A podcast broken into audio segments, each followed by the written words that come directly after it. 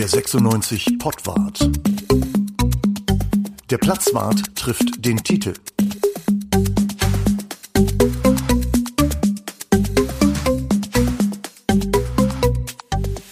Ja, hallo, liebe Leute, herzlich willkommen zum Pottwart, ein Spezialpottwart. Wir haben heute einen Gast hier. Das ist der Ralf Ralle Blume. Und äh, wir freuen uns, dass ihr dabei seid. Wir werden viel über 96 erfahren, viel über medizinische, physiotherapeutische Dinge. Und äh, ja, erstmal Hallo von meiner Seite, der Bruno. Hallo, Uwe ist auch da. Und hallo, ich bin der Ralf. Ich freue mich auch. Sehr gut. Wir freuen uns noch viel mehr und unsere Fangemeinde da draußen sicherlich auch. Ähm, Ralf, stell dich mal vor. Wer bist du? Was bist du? Was machst du? Ja, ich bin Ralf Blume, Physiotherapeut seit über 30 Jahren. Bin mittlerweile 53, habe Familie, zwei Kinder, die sind alle schon aus dem Haus. Habe in Basinghausen seit 1996 ole ole eine Praxis mit meinen Kompagnons Thilo und Hagen zusammen und habe direkt nach der Ausbildung 1990 äh, angefangen mit der Fußballbetreuung. Ich bin damals in Garbsen gelandet bei Uwe Corrallos in der Praxis. Der hat damals Havelse zweite Liga betreut, physiotherapeutisch. Mhm. Und das hat mich schon ganz schön angefixt, ne? wenn dann da so Volker Finke und äh, so die ganzen ehemaligen, ehemaligen jetzt, jetzigen ehemaligen Strategen da in der Praxis ein- und ausgingen. So, dann habe ich über Norton Lente in der Bezirksklasse, die habe ich anderthalb Jahre betreut. Dann bin ich von Norton Lente zu Havelse 2.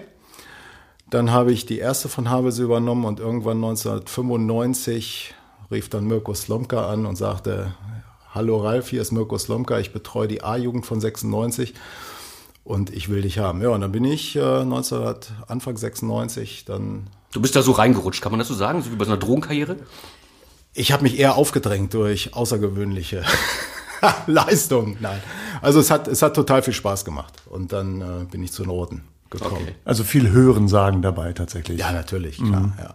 Also ich habe ich hab mich, ich habe mich, nee, nee beworben habe ich mich nirgends und nie. Ich habe mich irgendwann mal so 91, 92, da habe ich meine Sportphysio-Ausbildung in Wattenscheid gemacht, im Olympiastützpunkt.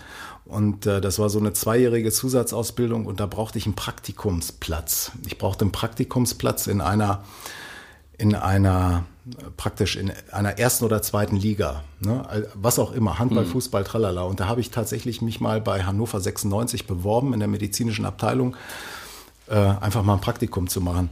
Auf die Antwort warte ich heute noch. Gut, da kann er, kann er lachen, weil er hat es ja dann auf andere Weise geschafft, der Ralf Blume. Wir haben im Vorgespräch, habe ich gehört, du warst eigentlich 96, warst du immer schon Fan. Immer, von klein auf. Und, ja. und Gladbach auch? Gladbach tatsächlich. auch, Und äh, ja. wie, wie kommt Gladbach dann äh, dazu? Ja, Gladbach, das war so 1977, 78, da war ich so dritte, vierte Klasse, da habe ich noch beim FC Wunstorf Fußball gespielt. Und äh, damals kamen dann so die Trikots auf. Gladbach hatte damals diese Erdgas-Trikots, ne? also diese Puma-Trikots mit dem Erdgas-Werbeslogan da vorne drauf. Und da konnte man zu Erdgas schreiben, noch eine Postkarte hinschicken damals. Ne? Hallo Erdgas, ne? ich würde gerne so ein Trikot. Und dann haben die die kostenlos verschickt. Und seitdem war ich Gladbach-Fan. Also? Hallo, Hallo Erdgas, hat man so dann? Ja, so, so ähnlich. Ich, ich, ich, erinnere mich. Hallo Erdöl. Was so. für ein kluger Schachzug damals schon. Also Mar Marketing würde ja, man das, heute sagen. Ja, ja, das war cool. Ja, ja wirklich. Seitdem bin ich Gladbach-Fan. Also ja. jetzt nicht mehr so, aber ich habe mich dann für Lars Stindl sehr gefreut, dass der, dass der dann, also ich habe mich nicht gefreut, dass er weggegangen ist von uns hier von Roten, mhm. aber ich habe mich gefreut, dass er nach Gladbach gegangen ist und ich war, war ja auch ein kluger Zug von ihm, ne? kann man jetzt ich war mir ziemlich sagen, ne? sicher, ich war mir ziemlich sicher, dass das der richtige Schritt war für ja. ihn. Er hat uns natürlich das Genick gebrochen, ganz klar. Ist es eigentlich so, dass äh, du auch hättest Arzt werden wollen können? Irgendwie hätte die Karriere auch in die Richtung gehen können? Dafür war ich tatsächlich zu faul. Ich war ein unfassbar schlechter, na, was heißt unfassbar schlechter Schüler? Ich habe ich habe schlecht, ich habe mich mit dem Lernen sehr schwer getan und ich bin durch meine Schulkarriere häufig mit mit Glück und Wohlwollen meiner Lehrer gekommen, weil ich äh, und irgendwann ging es dann darum, Abitur zu machen und äh, irgendwann am Ende der 11. Klasse haben doch meine Lehrer dann auch zu meinen Eltern gesagt, Der, der Junge soll was anderes machen. Ne? Und obwohl ich wohl, mir wurde immer wieder gesagt, ich hätte Potenzial, aber ich war einfach stockfaul. Ne? Und mhm. meine Eltern waren beide Masseure und hatten eine Massagepraxis in Wunsdorf. Und ich bin praktisch so groß geworden. Ich habe von klein auf habe ich nur nackte Menschen gesehen. Das äh, damals auch noch in Wunsdorf wohnend hatten wir ja das Landeskrankenhaus ne, mhm. mit Psychiatrie und all sowas.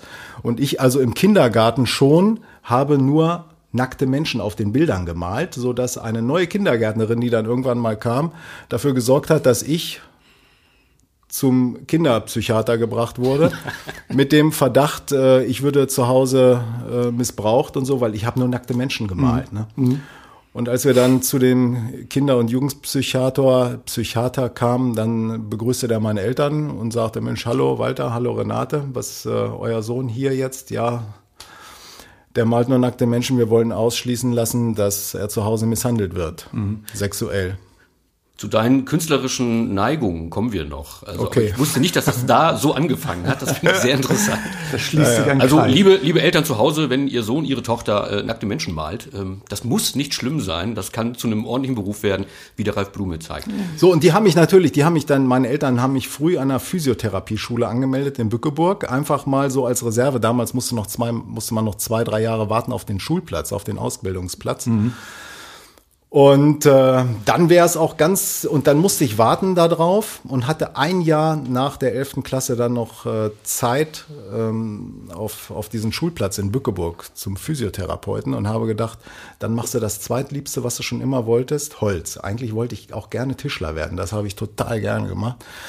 Und dann bin ich ein Jahr zum äh, Berufsgrundbildungsjahr nach Neustadt am Rübenberge gefahren und habe da abgeschlossen mit einer glatten Eins. Und als ich dann am letzten Tag sagen musste, also Edgy Badge, ich, weil die haben mir dann, die haben mir dann Ausbildungsplätze besorgt und die wollten, dass ich hier und da anfange. Und da habe ich gesagt, Edgy Badge, ich werde jetzt Physiotherapeut. Ne, wieso das denn? Und dann kam mir damals schon der, der Spruch, ne, es ist einfach geiler, weil Holz kann nicht schreien. Und, und das ist halt auch schön so, wenn der Mensch so vor dir liegt und du deine Aggressionen einfach mal so. Wer hat, wer hat unter deinen Händen von Hannover 96 jetzt von den Profis am meisten geschrien? Wer war die größte Memme? Oh, die größte Memme. Also mit den aller, allermeisten Spielern und Trainern und Kollegen und so, die ich so behandeln durfte, habe ich immer noch ein gutes Verhältnis. Das heißt, du willst damit nicht rausrücken. Das, das, möchte ich, das möchte ich hier nicht. Dann sag also, doch mal, wer, wer, wer, war, wer war am meisten Holz? Also wer, wen hast du behandelt, der am, am härtesten war? Sergio Pinto und Leon Andreasen. Da hätte ich ein Kastenbier drauf wetten können, ja. ehrlich gesagt. Und die waren, beide, ne? die waren, was das angeht, die haben auch, glaube ich, mit am lautesten geschrien, weil das, was die ausgehalten haben an therapeutischen Maßnahmen, äh, das war schon übermenschlich manchmal. Du bist einer mit den Händen natürlich, ne? Bist du eher so ein Streichler oder bist du eher einer, der zugreift? Alles zu seiner Zeit. Beides zu seiner Zeit tatsächlich. Also wenn du, du hast ja als, als Therapeut hast du eine, eine Therapiepalette, die geht von, ich sage jetzt einfach mal so, Lymphdrainage oder kraniosakraler Therapie, wo du wirklich die Hände. Kann ich das mal schriftlich haben? Kraniosakrale Therapie, das ist, es ist ein Träumchen, es ist ein Träumchen. Weißt du, da, da legst du im Prinzip ist der Druck der Hände auf dem, auf dem Menschenkörper schon fast zu viel. Ne? Also das ist so sanft, als würde eine Fliege auf deinem Fuß landen. Ne? So sanft und dann und dann hast du natürlich Techniken, wo du auch mit dem Daumen reingehst, wo du mit dem Ellbogen reingehst oder wo du sogar auch mit den Knien in Körperteile reingehst, so dass äh, der Schmerz so immens groß ist, dass man es sich eigentlich fast kaum vorstellen mag. Und alles hat so seine Berechtigung zur richtigen Zeit. Ne? Ist es denn so, dass ähm, du, also dass man Fußballern oder Leistungssportlern andere Dinge zumutet in deiner Position, als du sie Normalsterblichen wie Bruno zum Beispiel zu. Also würdest du ihn auch so rannehmen wie Leistungssportler oder müssen die einfach mehr aushalten oder ist das gleich? Es ist genau das Gleiche. Es macht keinen Unterschied. Ich mhm. habe mich damals mal mit dem, mit dem Trainer unterhalten. Den Namen sage ich jetzt hier nicht. Ähm, als er sagte, Ralle, hier, das ist, das ist Bundesliga, ne? Da musst du, ne, da, da muss noch mehr kommen, ne? Ich sage, nee, ich sage, es sind alles Menschen und, und jeder Körper funktioniert im Grunde gleich. Du kannst die Biologie, du kannst die Biologie nicht beschleunigen. Ne? Also ein Baum wächst auch nicht schneller hoch, wenn du jeden Tag an ihm ziehst. Das funktioniert nicht. Das kenne ich mit Gras. Ja, ne? Gras. Gras ne? wächst nicht schneller, wenn man dran du, zieht. Du kannst einen Muskelfaserriss in, im Zusammenwachsen nicht beschleunigen. Es geht halt einfach nicht. Egal, ob das meine Oma ist oder unsere Tochter oder ob das ein Fußball-Bundesliga oder Nationalspieler ist. Aber es gibt doch immer, wir gehen doch davon aus, dass äh, Spieler, jeder Spieler, jeder Mensch hat ja seinen eigenen Körper. Das heißt, jeder Körper ist auch wiederum unterschiedlich. Ne? Absolut. Keiner, keiner ist wie der andere. Total. Und es gibt ja ähm, sehr stabile Profifußballer, die halt fast nie verletzt sind. Ja. Und es gibt Leute, dazu kommen wir auch, ähm, zum Beispiel, ich sag mal, Philippe fällt mir jetzt gerade Wie so kommst ein. du drauf? Weiß ich nicht. Fällt mir jetzt gerade so ein, Philippe. Da, da kommt man natürlich noch mal ein eigenes Thema, das ist ein eigener Podcast fast. Aber ähm, da gibt's ja so Marvin Duksch, der fällt mir jetzt aktuell ein, dass der einen unheimlich robusten Körper hat. Ne? Ja. Das ist doch so, oder? Dass es da sehr große Unterschiede gibt. Mir hat vor auch vor 30 Jahren in meiner Sportphysio-Ausbildung hatten wir wirklich äh, unfassbar geniale Dozenten, die auch weit über den Tellerrand hinausgeblickt haben und und mich tatsächlich in, in, in praktisch in meinem täglichen Leben und im Umgang mit Patienten und mit Menschen sehr sehr geprägt haben. Und der eine hat gesagt, ähm, das waren, waren Belgier, die waren damals in der Medizin und in der Osteopathie, in der Physiotherapie, waren die einfach weiter als wir. Ne? Und der hat gesagt, du hast Körper, da hat der eine einen Wert von 5 Mark das Kilo und du hast Körper, da hat ähm, das Kilo einen Wert von 15 Mark. Das heißt, du kommst mit einer gewissen Substanz kommst du auf die Welt. Entweder du bist anfälliger oder du bist nicht anfälliger. Und da gibt's unfassbar viele, viele Abstufungen von. Das heißt, du hast einen Spieler, der, der, ähm, äh, der kann machen, was er will und wird sich nie verletzen. Weil er einfach unfassbar stabiles, super gut funktionierendes Bindegewebe hat.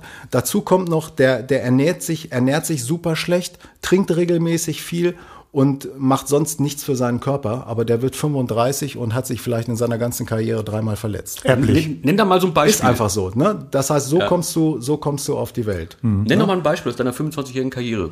Wer, wer war so einer, der, der dem, dem konntest du gar nicht mehr helfen, weil der, der war immer schon gesund und lief. Wer hat sich denn da, da haust du mich- wer, wer ist, wer hat jetzt,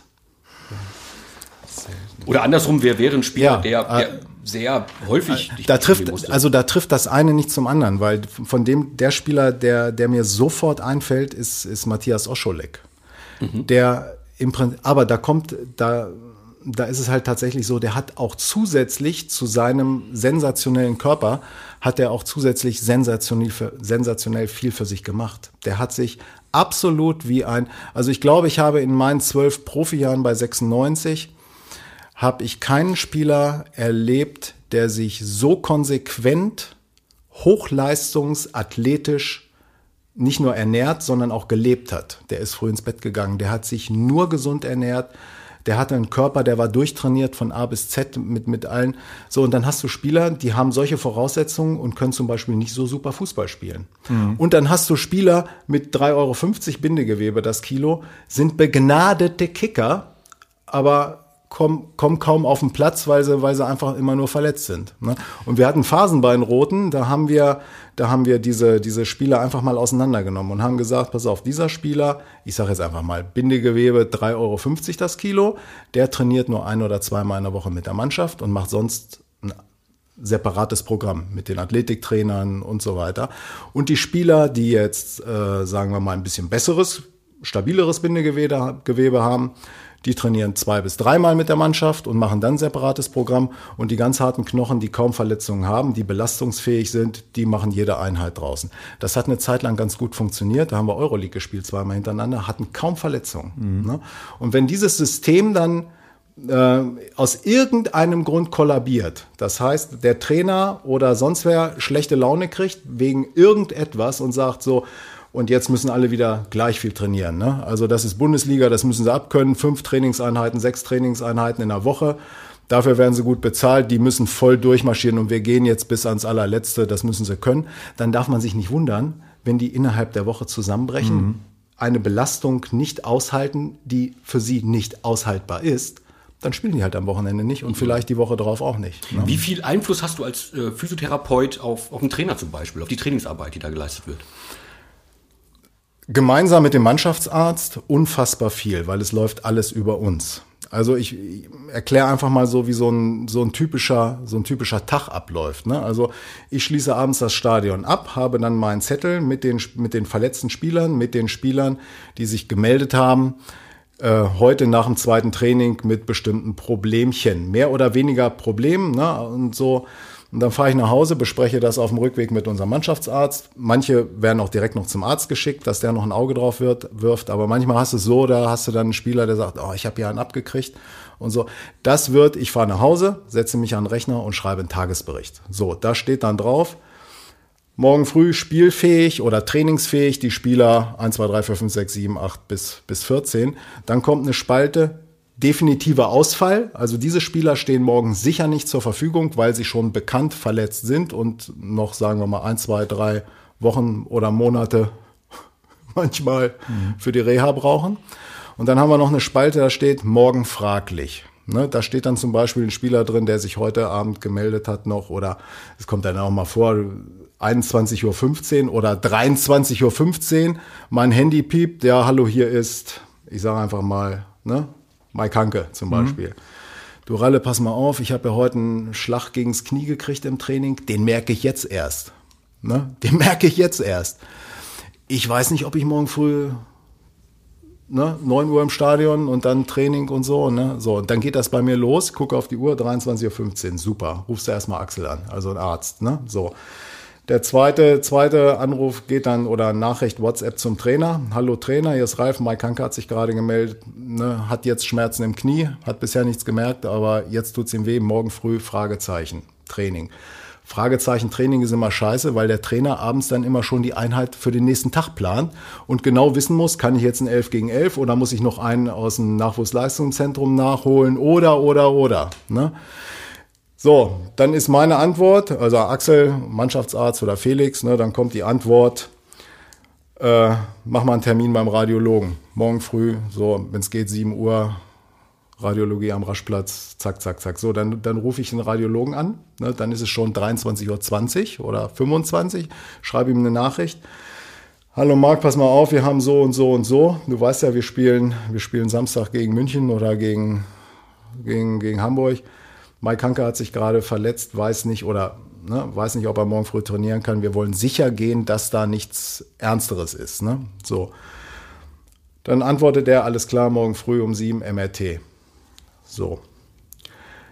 Dann bin ich um halb acht im Stadion. Also das ist jetzt ein fiktiver Fall, der auch schon vorgekommen ist oder der regelmäßig vorkommt leider, aber der bezieht sich jetzt nicht, das muss ich sagen, auf Mike Hanke. Nee, das ist ein Beispiel. Ne? Gut, ist ein Beispiel. Aber dieser Anruf um 23.15 Uhr, war da häufig Gläserklirren im Hintergrund? mitunter, mitunter. ich mir schon gedacht. Also was, was tatsächlich auffällt, ist ja, dass sich eine gesamte Maschinerie, die sich jetzt nicht nur in auf Bewegung den unmittelbaren setzt. Stab um die Mannschaft ja. äh, also in Bewegung setzt und überhaupt in Bereitschaft hält. Also genau, dass da immer, dass immer. da der der Radiologe, äh, ja. der am Raschplatz arbeitet und de facto erstmal so nichts mit 96 zu tun hat, genau. aber ja. eine Anlaufstation ist, dass ja. die dann aber auch nicht sagen, scheiße, du nervst mich hier, was rufst du so spät noch an? Ich guck gerade einen Film, sondern die sind dann schon. Das ist Bundesliga. Das ja. ist tatsächlich das Bundesliga-Netzwerk, was wir aufgebaut haben als medizinische Abteilung. Auch weil wir sagen, ne, wir sind von 96, ne? Das ja. ergibt sich häufig von alleine. Wenn du, wenn du irgendein Problem hattest in oder um Hannover und du hast gesagt, hallo, hier ist Ralf Blume von Hannover 96, dann gehen dir Türen auf, die mhm. sonst einfach nicht so leicht aufgehen. Das, das ist, das ist leider zwei Klassen, drei Klassen Gesellschaft in Deutschland mhm. und Hannover. Aber das heißt ja auch, dass, äh, dass der Radiologe auch mehr oder weniger äh, so Platz frei hält, dann eben, falls einer von euch dazwischen kommt, kommt der halt dran. Also der muss da nicht warten, der kriegt um 7 Uhr eben seinen, seinen Termin oder um 8 oder um 9, wann es gerade ist. Ne? Die werden vor das normale, entweder vor das normale Tagesgeschäft geschoben oder halt auch in jeder normalen Praxis sagen Patienten ab, aus welchem Grund auch immer. Ja dann werden die dazwischen geschoben. Ja. Aber so ein Mike Hanke oder wer auch immer jetzt sitzt da nicht im Wartezimmer und liest bunte, während Nein. irgendwie drei. Höchstens mal, während das Gerät noch besetzt ist. Der nächste, wenn das Gerät frei ist, ist der ja. Bundesligaspieler der nächste Patient, der da drin ist. Ja. Ne? Weißt du, dass, ob dieses äh, medizinische Netzwerk, von dem wir eben geredet haben, ob das auch jetzt in der zweiten Liga, in der wir ja leider sind, ist die ja. Realität, ob das noch existiert, so in dieser Form? Ja, gibt es. Ja. Also, also aus der Profifußball wahrscheinlich. Ist ne? Profifußball. Okay. Ja. ja. Ne? Das heißt, sowohl ich habe, ich habe die Möglichkeiten als auch der Mannschaftsarzt auf ein großes Netzwerk bis nach München und in die Schweiz ähm, die Kontakte mhm. sehr, sehr schnell zu nutzen. Wie ist das denn in, in Havelse zum Beispiel? Das ist ja dann schon zwei Ligen äh, noch wieder tiefer. Ja. Äh, wie ist das da auch noch in, in Teilen so? Also dass die abgeschwächt, ja, ja, es ist abgeschwächt. Ja. Das ist, ist, das geht bis in die unteren Klassen, bis du dann irgendwann in einer, im Bezirk landest, wo es dann einfach ähm, normal ist, wie es, wie es äh, für uns normal, Otto Normalbürger halt normal ist. Und da brauchst du dann halt tatsächlich auch mal vier Wochen oder acht Wochen, bis du einen MRT-Termin ja. hast. Das ist äh, ja, und wenn du Sonntagmorgens äh, äh, irgendwie in eine Notfallsprechstunde gehst, egal wo im Nordstadt oder sonst wie was, damals in der Marienstraße, ja. da sitzen nur Kicker rum, ne? Da sitzen äh, sonntags nachmittags oder sonntags mittags, da sitzen ja. ausschließlich Fußballer aus unteren Klassen. Mit blauen Knöcheln, ne? Ja, Arm, Bein, egal was, ne? So, ja. nur Fußballer. Ja. so, aber noch, noch ganz kurz zu diesem Beispiel, was ich eben so angeführt habe. Dann, dann bin ich morgens halb acht im Stadion. Alle wissen Bescheid. Das heißt, der Arzt weiß Bescheid, der Spieler ist morgens um sieben zum MRT. Der Trainer weiß Bescheid, der Spieler ist morgens um sieben beim MRT. Der Manager weiß Bescheid. Alle wissen Bescheid, er ist morgens um sieben beim MRT. Und der Spieler hoffentlich auch. Der Spieler weiß es auch. Es ist halb acht. Ich bin im Stadion, warte darauf, dass äh, die Nachricht vom Radiologen kommt, was der Spieler denn nun hat, wann der Spieler kommt, dass wir ihn fürs Training vorbereiten können, beziehungsweise fürs Einzeltraining und dass wir auf jeden Fall schon mal behandeln können. Es ist neun Uhr. Ich rufe, ich rufe am Raschplatz an, MRT. Ja, nee, der, der Spieler war nicht da. So, ich, der Trainer, das war diese Gläserklärnummer, ne? Der Trainer, der Trainer dreht schon durch. Was ist jetzt? Kann er trainieren oder kann er nicht trainieren? Ich sage, er war nicht im MRT. Ich rufe einen Arzt an. Ich sage, war er bei dir? Nee, hier war er auch nicht. So. Und dann ist, dann ist da richtig Chaos. Ne? Dann ist nämlich, dann, mein zweiter Vorname da war Hiob. Ne? Weil ich habe, ich habe in die, darf ich das sagen, Fresse gekriegt? Ja, klar. Ich habe da dann in die Fresse gekriegt sowohl vom Trainer, dass ich nicht dafür gesorgt habe, dass der Spieler da ist, ne? dann vom, vom Arzt, dass das alles nicht geklappt hat, dann ruft mich der Radiologe oder da, vom Radiologen, dass er extra zwei von seinen Mitarbeitern da verfrüht hingeschickt hat und mhm. der Spieler nicht kommt. So, und dann kommt der Spieler um 10 nach 9, tralala, pfeifen und sagt, Knie ist wieder gut, ich merke gar nichts, ich kann trainieren. So, und dann haben wir zwei, zwei Reaktionen von den, von den Trainern. Einmal sagt der Trainer, ja Mensch, ist ja sensationell, dann äh, bin ich ja froh, dass nichts ist und äh, wunderbar, gehst du mit raus. Dann sage ich, ich dann als entweder als Physio oder der Arzt sagt, Moment, er hat gestern Abend um 23.15 Uhr dieses oder jenes Problem geschildert und umsonst hat er nicht angerufen. Ne? Ich sage, mm -mm, erst nochmal zu Axel. Axel in, zu Axel in die Praxis oder Axel ist ins Stadion gekommen oder Felix. Und dann haben wir gesagt, uh -uh, der gibt jetzt zwar an, dass er keine Beschwerden mehr hat, aber so richtig nehmen wir ihm das nicht ab. Wenn der jetzt rausgeht zum Training und äh, da dann was passiert, dann sind wir, die, sind wir nämlich die Angearschten. Ne? Und dann kommt es dazu, dass der Trainer dann entweder sagt, alles klar, der Spieler bleibt drinne, macht Einzeltraining und wir gehen auf Nummer sicher und er steigt morgens, morgen wieder ein, ist dann wirklich bei 100 Prozent. Oder der Trainer sagt, ich brauche ihn Samstag und ich will heute ein paar lockere lockere Einheiten machen, das heißt mit Verschieben und so ein bisschen Absprachen treffen, da kann ich ihn gut gebrauchen. Es wird nicht an, es wird, es wird nicht anstrengend draußen, also es wird ihm nichts passieren. Dann geht er mit raus. Ich stelle mich dann in die Küche, mixe meine Zaubertränke und äh, auf einmal klingelt das Telefon. Jenna von draußen oder Nase oder sonst wer und sagt, hier, pass mal auf, der Spieler kommt rein, geht doch nicht was man, ihr könnt euch nicht vorstellen, was dann los ist. Wie wir als medizinische Abteilung den haben rausgehen lassen können, dann kriege ich einen Arsch voll vom Trainer, dann kriege ich einen Arsch voll vom, vom Manager. So, dann kommt noch der Arzt und sagt, Blume, ich mhm. habe doch gesagt, der soll nicht raus. Hast du dem Trainer das nicht so vermitteln können? Ich sage, ich habe dem Trainer gesagt, der geht nicht raus, wenn mhm. ich das gesagt habe, wenn wir uns unsicher waren. Aber der Trainer sagt, ich entscheide in letzter Instanz, wer trainiert und wer nicht trainiert. Ne? Mhm. Und ja, so ist in, den, in der Zeit sehr, sehr viel. Ähm, wir hatten sehr, sehr intensive Zeiten bei 96. Das sind ja, das sind ja Sachen, äh, die schlagen sich dann einfach in, in einer zweizeiligen äh, Meldung, meistens in der Zeitung, äh, nieder und das wird dann eben auch so hingenommen, der Spieler ist verletzt, bumm. Genau. Also das ganze, Ja. dieses ganze Prozedere, wie das alles zustande gekommen ist, das erfährt man nicht Nein. so, das, da hängt viel dran. Ne? Also der, der Hintergrund, was da so alles passiert, so dass du wirklich rund um die Uhr äh, praktisch mehr oder weniger äh, auf jeden Fall immer in Bereitschaft bist. Egal, ob du nach Feierabend mit dem Hund gehst oder ob du im Kino bist oder im Theater. Ich, ich erinnere mich an, an eine, ich war mit meiner Frau im, im Opernhaus und spürte während der ganzen Vorstellung, dass permanent das Handy vibrierte und du sitzt da im sitzt im Opernhaus und du spürst es, dass die ganze Zeit vibriert das Handy und äh, das kann dann nur 96 sein, wenn das 20, 25 Mal ist. ne? In der Zeit und dann guckst du in der Pause aufs Handy und dann steht da viermal Mirko Slomka, dreimal Horst Held, äh, sechsmal der Arzt und zweimal ein Spieler. Ne? Da denkst du, oh Gott, was ist denn da schon wieder los? Ne? Aber dann ist der Opernabend für dich dann auch gelaufen, gelaufen. ist ne? gelaufen. Ja.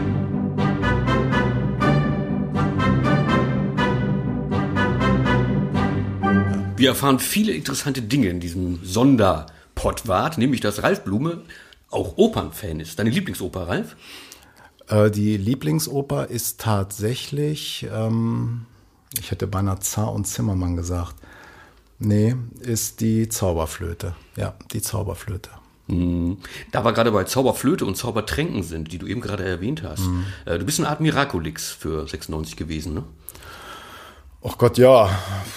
Also ich habe dann halt, äh, naja, also ausschlaggebend, tatsächlich ausschlaggebend war das eine Trainingslager im Robinson Club in Portugal. Hm, Da konnten wir uns noch Das Trainingslager war- im Robinson Club Ja, im leisten, Robinson ne? Club. Das, das war ziemlich geil. Überdacht und so, weil Essen. da, da stand, wenn wir dann zum Essen gegangen sind, da standen dann praktisch gleich vorne am Eingang immer vier, fünf, sechs verschiedene Shakes, ne? Mit äh, entweder äh, mit, mit Milchprodukten oder mit verschiedenen Obstsorten. Ne? Also die waren entweder geshaked oder waren, waren püriert oder waren äh, ge, Ne, also da waren viele geile Sachen bei und die haben mich richtig angefixt. Ne? Und da bin ich dann. Wann war denn das? Wann ihr denn da gewesen? Wann waren wir denn in Portugal? Ungefähr. Das ist jetzt neun Jahre her. Neun Jahre. Hm, Dann hast du angefangen, selbst äh, Shakes zu machen, Genau. Säfte zu machen und so. Ich habe gelesen, der, der Uffe Bech, der hat davon profitiert. Uffe, der, der hat nichts anderes gegessen und getrunken. Ne? Also Der hätte, der, hätte man aber gemacht, dann wäre er vielleicht noch gewachsen. ja, ja Uffe, Uffe war eine Sensation. Also wenn Uffes Lieblingsshake war, war ähm, Mandelmilch mit ähm, viel Kakao drinne. Also es musste Kakao sein und Mhm. dann noch schön, ähm, schön Cashewnüsse und das richtig schön Blue, püriert. Blue Curacao oder ein Rum drauf, ne? Nein, das gab's ja, sowas gab's ja bei uns nicht. Natürlich nicht. Ja, nee, Uffe, der hat gern getrunken. Und das äh, sagt er, oh, Ralle, ne, mit seiner kleinen dänischen, ne, mit, mit, seinem, wenn, wenn er mit seinem zauberhaften dänischen Dialekt kam. Dann kam er, als die Mannschaft schon raus war zum Training, ne, er ist so immer ziemlich mit als letzter raus, und dann kam er zu mir, legte seinen Kopf an, an meine Brust und sagte, Ralle, heute Schoko. Ralle, heute Schoko. Heute Schoko. Da Ja, kannst du ja wenn er den Kopf an deine Schulter oder auf deine Brust legte, stand er da auf dem Stuhl? Nein, ihr seid gemein. Ich darf das. Konntest, du, konntest du denn jeden, jeden äh, äh, Wunsch da auch erfüllen oder musstest du ab und zu auch mal sagen, äh, nee, geht nicht, hast schon genug gehabt, also musstest du auch mal Papa sein dann Was die Shakes anging. und was? streng sein, Da ja, musstest du einfach auch mal so ein Mojito einfach ablehnen. ja. Also Alkohol war ja, war ja tatsächlich kategorisch, ähm, kam im Stadion tatsächlich gar nicht vor. Das heißt, so in den Anfangsjahren, ich habe bei den Profis angefangen 2007. Also in den ersten beiden Jahren, das waren noch so die, die Jahre mit, mit Hanno Balic und Chuck Jankov und, und Michael Tarnat und, und Vinicius. Ne? Ähm, die haben einen Abend in der Woche Kabine 2 angesagt. Ne? Und in Kabine 2 gab's dann, gab's dann halt äh, Alzer. Ne? Da, da haben die sich zusammengesetzt mit, mit vier, fünf, sechs oder auch mal zehn Jungs und dann haben die tatsächlich den ganzen Abend in Kabine 2 gesessen und haben einfach, ja, es, das war eine total schöne Zeit. Das gibt's schon lange nicht mehr. Ne? Und Das Also schad- das tatsächlich eine Mannschaft, ein Team ja, da. Das war, auch, das war der wöchentliche Mannschaftsabend in Kabine 2. Ne? du hast gesagt im Vorgespräch, äh, Tanne war dann auch schon der, der Wortführer dort, ne? Tanne ist der Chef, ja. Die, ja. Binnen, die Binnenalster sozusagen. Ja. Aber okay, ich meine, das ist ja erstens, glaube ich, äh, mal ein Alster äh, wie zwischendurch. Das mhm. macht einen Fußballer nicht zum Nicht-Fußballer, sondern genau. das stärkt höchstens die, das Mannschaftsgefühl noch ein bisschen. Ne? Absolut. Also das waren, das waren Zeiten, da war eine Mannschaftshomogenität äh, da, ein Zusammenhalt auch von denen, die, die mehr Einzelspieler waren oder ein bisschen isolierter waren. Es war dennoch eine, praktisch ein homogenes, ja es war eine Einheit. Es war tatsächlich eine Einheit. Und das mhm. habe ich so die letzten Jahre, bevor ich aufgehört habe, jetzt vor zwei Jahren, ist das überhaupt nicht mehr da gewesen. Wollte ich sagen, das klingt so, als hättest du auch andere Zeiten dort erlebt, ja, ja, ja. wo sich jeder so ein bisschen selbst der Nächste war. Ne? Ja, mhm. also hm. Man also, spricht ja immer von der Klickenbildung, ne? So in solchen, mhm. in solchen, da, da, sowas gibt es tatsächlich, ne? Es Natürlich. Bilden, es bilden klar. sich Gruppen, ne? Natürlich. Das ist wie, das ist wie in jeder Schulklasse, wie bei jeder Pfadfindertruppe, wie bei jeder Kindergarten, wie in jedem, du hast, Du hast einmal die gesamte Klasse da, du hast die Mannschaft da. Die müssen am Ende des Tages müssen die diese 20 Leute, die müssen funktionieren. Und dann hast du, dann hast du welche, die sind mehr rechts, die sind mehr links, die sind mehr vorne, die sind mehr hinten. Ähm, das gehört halt einfach dazu. Das ist wie ein Abbild in der Gesellschaft. Du hast genauso Du hast da Menschen drinne, die, die trinken mehr, andere trinken weniger, manche leben gesund, andere sind ungesund. Du hast Homosexuelle da drinne, du hast Veganer da drinne, du hast alles. Es ist ein tatsächliches Abbild des täglichen Lebens. Du hast welche, die haben den kompletten Halt zum Boden verloren, sind abgehoben ohne Ende. Und du hast da drinne Menschen, die eine Handwerkerausbildung haben und aus dem Pott kommen und einfach ihr Herz vor dir auf den Händen hertragen und sagen, komm mal her, Ralle, lass uns einfach mal reden. Da spricht der Ralle wahrscheinlich los, jetzt ne? von Michael Esser, dem Zum Beispiel, alten, dem alten genau. Klempner, der ja. als sehr bodenständig gilt. Ja. Ähm, täuschte der Eindruck oder täuscht der Eindruck, dass die Mannschaft, die Euroleague gespielt hat, dass die noch eine sehr gefestigte Mannschaft war, eine ja. Mannschaft, wo, ja. wo, wo, sie als Team aufgetreten sind. Absolut. War so, ne? Ja. Und täuscht der Eindruck, dass das mit dem Weggang von, von Lars Stindl dann ein Ende nahm? Ja, also das waren, Lars Stindl war ein, war ein, großer, war ein großer Punkt in dem Moment. Ich habe jetzt nicht im Kopf, wer danach noch so alles aufgehört hat oder weggegangen ist, aber Lars Stindl war ein Bruch in der Mannschaft. Da ist mhm. es auseinandergebrochen, ja. Ich habe, ich habe zum Beispiel, ich habe ihm sehr, ich habe mich total gefreut, dass er zu so einem geilen Verein, ja, du, so einem geilen Verein gegangen ne? ist. Du hast ihn quasi behalten. Ne? Aber ich wusste, ich wusste, das ist einfach für, für ihn der richtige Schritt. Und aus welchem Grund auch immer hat es sich tatsächlich angedeutet, dass, ähm, dass es irgendwie, ich kann es auch nicht wirklich an, an bestimmten Sachen festmachen, dass es irgendwie vorbei ist in Hannover. Irgendwie ist es, irgendwie ist es vorbei. Ja, es wurde ja dann auch nicht mehr besser. Also die, die ja. Platzierungen wurden äh, kontinuierlich schlechter mit ja. jeder Saison. Der Abstieg schien ja fast unvermeidlich ja. irgendwann. Ne? Es war die Homogenität nicht mehr da, es war das tatsächliche ähm, so wirklich, dass jeder für den anderen etwas tun würde, auch wenn das gar nicht müsste, das habe ich so gar nicht mehr gespürt. Und da habe ich dann auch so langsam, ich sage jetzt mal knallhart, die, die, die Lust verloren. Oder ich sagen wir mal so, ja, doch die Lust verloren. Aber es war für mich immer noch mein, mein Traumjob. Also Physiotherapeut ist mein, mein absoluter Traumjob. Und als ich damals die Möglichkeit hatte, als äh, Dieter Hecking dann anrief, ob ich da Bock zu hätte, habe ich gesagt, klar habe ich da Bock zu. Ne? Ich mhm. weiß noch nicht, wie ich es mit der Praxis vereinbaren kann, weil beides, beides geht halt nicht. Aber ich habe gemerkt, ich muss mich sehr, sehr zwingen, wirklich diese 100 Prozent für dieses Leben Bundesliga zu geben. Und 100 Prozent sind in Bezug auf Bundesliga alles. 24 Stunden am Tag. Mhm. Ne? Das heißt, wenn der, wenn der Wecker nach oder wenn das Handy nachts um eins geht, dann du musst, du musst erreichbar sein. Weil wenn irgendwas passiert, ähm, ne, also wir hatten, wir hatten den einen Fall, der stand ja damals dann auch in der Zeitung, dass, dass Arthur Sobech kollabiert ist auf dem Klo zu Hause, ne? Ähm, da musst du einfach da musst du dahin. Da muss mhm. der Arzt dahin, dann äh, der Physio und Arzt, die, die koordinieren die ganze Geschichte und es gibt also keine, keine Pause und das das ganze Jahr über. Ne? Es ist wirklich das ganze Jahr. Und ich habe, ich habe mich wirklich aufraffen müssen, ähm, das noch, wie, wie sagt der Kind immer, vollumfänglich, mhm, ja, vollumfänglich mitzumachen. Mhm. Und das war in den letzten Jahren dann einfach so, dass ich gesagt habe, ey, pff, das macht so eine Familie doch auch irgendwann. Die Familie hat das, mit, ne? wir haben das mit der Familie unfassbar gut hingekriegt. Also was meine Frau da über was meine Frau da einfach hinweggesehen hat. Boah, Hut ab. Also mhm. ehrlich, das war auch sehr, sehr häufig ähm, Gegenstand von ganz, ganz vielen Gesprächen, ähm, auch, auch mit Eheberatung. Also unsere Ehe war öfter äh, wirklich schon so, so gut wie am Ende und nicht nur wegen Fußball, ne? Aber Was halt wir hier alles erfahren wegen, heute, ne? Merkt ja, ihr? ich habe da, ich habe da kein Problem mit und meine, meine Frau auch nicht, weil wir haben es jetzt geschafft. Wir sind jetzt tatsächlich 33 Jahre zusammen und wir haben eigentlich so ziemlich jede Scheiße erlebt mhm. in der Familie, die man so erleben kann. Und wir sind da wirklich aneinander, miteinander gewachsen. Wir sind da durchgegangen. Ne? das heißt, äh, du hast es nicht nur wegen der unfassbar vielen Millionen gemacht, die du verdient hast in mhm. der Zeit, sondern es ging dir halt auch wirklich um den Spaß und wenn ich das mache, dann mache ich es hundertprozentig und total, wenn total. ich nicht mehr hundertprozent kann, ja. dann zack. Ja, ich habe jedes Jahr im Frühjahr habe ich einen Strich gezogen und habe gesagt, so wenn entweder entweder finanziell oder emotional unterm Strich nicht ein kleines Plus ist, höre ich auf. Mhm. Ne? Und das war dann tatsächlich, also die die letzten zwei Jahre, bevor ich aufgehört habe, musste ich musste ich wirklich rechnen und gucken, ey.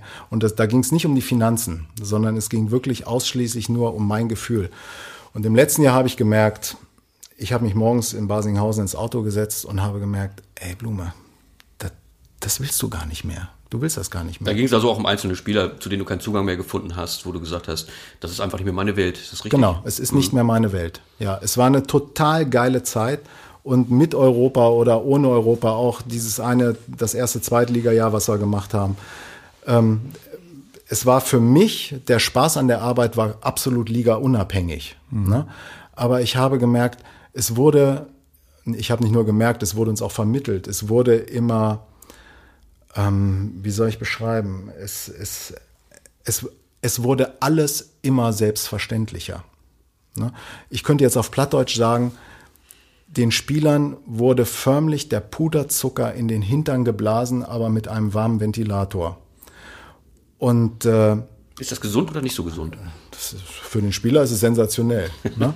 Aber klingt das verlockend. Ähm, das haben und dann gibt es Menschen, die so etwas ausnutzen dann gibt es Menschen, die so etwas wertschätzen und sagen, pass mal auf, Ralle, etwas weniger Puderzucker reicht mir auch. Ne? Mhm. Und es gibt Spieler, die sagen, ich hätte gerne noch mehr Puderzucker und könnte der vielleicht noch ein bisschen feiner pulverisiert werden. Mhm. Und das kommt aus allen Richtungen. Das kommt vom Trainer, das kommt vom Manager, das kommt und ähm, da hatte ich dann einfach keinen Bock mehr drauf. Mhm. Ja. Wir kennen es ja schon so ein paar Jahre und ich weiß ganz genau, dass ein Spieler dich, glaube ich, sehr genervt hat. Da wollen wir jetzt keine Namen nennen, aber er kam, er war ein sehr teurer Neuzugang und kam aus Russland. Das war eher einer mit mehr Puderzucker, oder? Reichlich, ja. Ja. Ist, ist eigentlich die, die Zeit, die du eben beschrieben hast, also es sind ja gut zehn Jahre, zwölf Jahre gewesen, sagst du? Ja. Ist das so durchschnittlich, wenn ihr so untereinander redet von anderen Vereinen, wahrscheinlich unterhält man sich dann auch mal, ist das so äh, Durchschnitt oder bleiben die meisten viel, viel länger oder sind die Zyklen kürzer, wo man sozusagen dieses Leben, dieses 24, 24-7 Leben mitmacht? Es gibt ähm, ich bin mit vielen Kollegen in der Bundesliga auch immer noch, na, mittlerweile nur noch mit einigen im Austausch. Ne? Also mhm. wir treffen uns dann mal Fortbildungen oder schreiben so mal eine WhatsApp oder so. Ähm, zwölf Jahre ist schon eine Ausnahme nach oben hin. Also es war schon eine lange Zeit. Mhm. Ne? Und aber das Verhältnis, die Situation ist überall gleich. Mhm. Also es ist ähm, das Leben in der Bundesliga hat sich verändert. Ja. Mhm. Hat sich nicht nur das Leben verändert, sondern hat sich auch der Körper verändert von Bundesliga-Spielern zum Beispiel. Du kannst das ja über einen relativ langen Zeitraum jetzt ähm, betrachten. Also sind die, mhm. sind die athletischer geworden. Oscholek hast du vorhin erwähnt. Ja. Ähm, da wollte ich noch einwerfen, warum hat es dann auf dem Platz nichts gebracht, wenn er so lebt, wie er gelebt hat. Ähm, aber ist, hat da eine Veränderung stattgefunden? Sind die meinetwegen athletischer geworden? Oder gibt es so einen Steiner noch? Ne? So, eine, so eine Figur? Ähm, wie soll ich sagen? Ohne dass ich hier irgendwen, irgendwen, irgendwas abwerten will. Aber, also erstmal zu deiner Frage, ja, es wird immer athletischer. Mhm. Immer athletischer. Und darunter leidet das Spiel. Weil ähm, die Körper, es, es, es, es werden langsam die Spieler, es sortieren sich langsam die Spieler aus, die nicht diesen athletischen Körper haben, die die Grundvoraussetzungen, Kraft, Schnelligkeit, Koordination, wenn die die nicht so mitbringen, wie es jetzt gefordert ist, weil die fallen hinten runter, die verletzen sich, fallen immer länger aus und können immer weniger trainieren und umso weil das, weil das Training auch anspruchsvoller wird, ja, weil, ja, weil das Problem beim, in der Fußball-Bundesliga ist, dass viele Fußball-Bundesligaspieler nicht wirklich Athleten sind, sondern es sind Menschen, die ziemlich geil kicken können.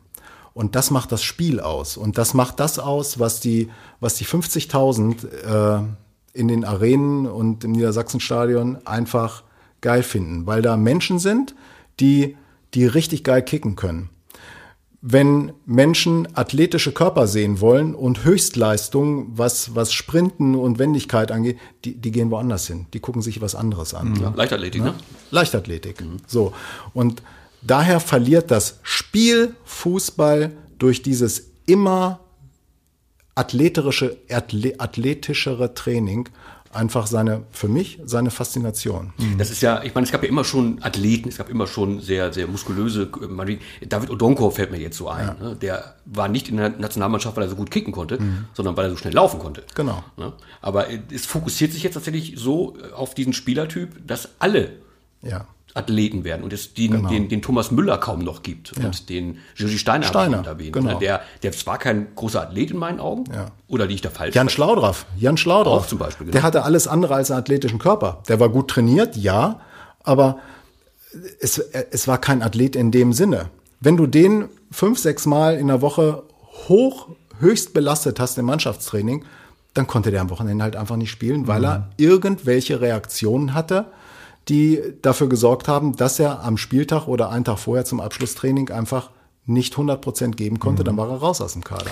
Der wurde dann anders behandelt im Training. Das heißt, er wurde rausgenommen, hat wir hatten diese Zeit, genau, so. wir hatten diese mhm. Zeit, dass wir darauf Rücksicht genommen haben und das hat super gut geklappt. Ne? Aber wenn dann, wenn dann der Trainer sagt, pass auf, der muss Samstag spielen und bis dahin muss der dreimal trainieren mit der Mannschaft, sonst stelle ich den nicht auf, und wenn er in einer von diesen drei Einheiten dann wegsagt, weil er irgendein Zipperlein spürt, mhm. dann, dann ist er raus. Mhm.